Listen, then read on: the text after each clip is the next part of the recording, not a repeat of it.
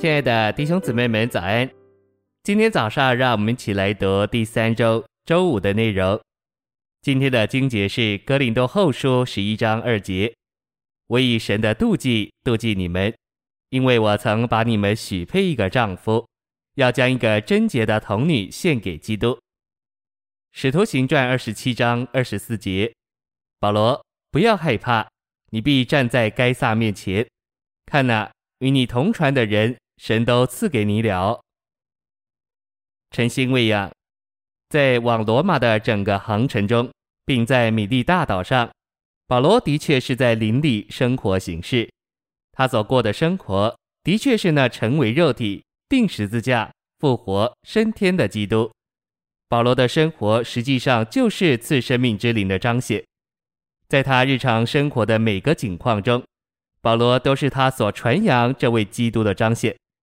他传扬那成为肉体、钉十字架、复活、升天而成为次生命之灵的基督，在米利大岛上，他就是活这样一位成为包罗万有之灵的基督。保罗后来在腓立比一章二十至二十一节上半所写的话，指明了这一点。这是照着我所专切期待并盼望的，就是没有一事会叫我羞愧，只要凡事放胆。无论是生是死，总叫基督在我身体上现今也照常显大，因为在我活着就是基督。保罗只关心活基督并显大基督。保罗活基督并显大这位成为次生命之灵的基督。我们读路加对保罗生活的记载，就看见他所活的乃是包罗万有的灵，就是那成为肉体、钉十字架、复活。升天被神高举之基督的终极完成。信息选读：在风暴的晚上，主已经使保罗成为与他同船之人的主人，也成为他们生命的保证人和安慰者。然后在平安的陆地上，主进一步使他不仅在迷信的人眼中成为神奇的蜥蜴，也成为土人的医治者和喜乐。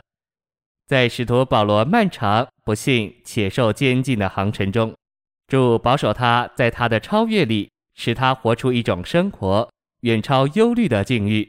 这种生活是全然尊贵、有人性美德的最高标准，彰显最高超的神圣属性，与多年前主在地上所过的生活相似。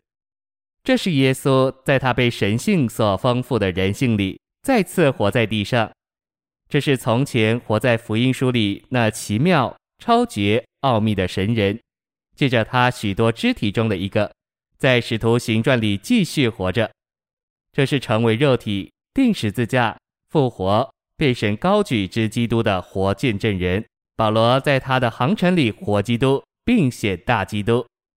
从罗马来的弟兄们热烈的欢迎，和在不丢利弟兄们爱心的关切。显出早期教会和使徒之间美丽的身体生活，这是在撒旦所蒙蔽、人所居住的地上属天国度生活的一部分。表面上，使徒是个在捆锁中的囚犯，进入撒旦所霸占之帝国的黑暗首都；实际上，他是基督的大使，带着基督的权柄，在地上神的国中有份于他召会之身体生活的另一部分。当他在撒旦的帝国受到宗教的逼迫时，他在神的国中享受着召会生活，这对他是安慰，也是鼓励。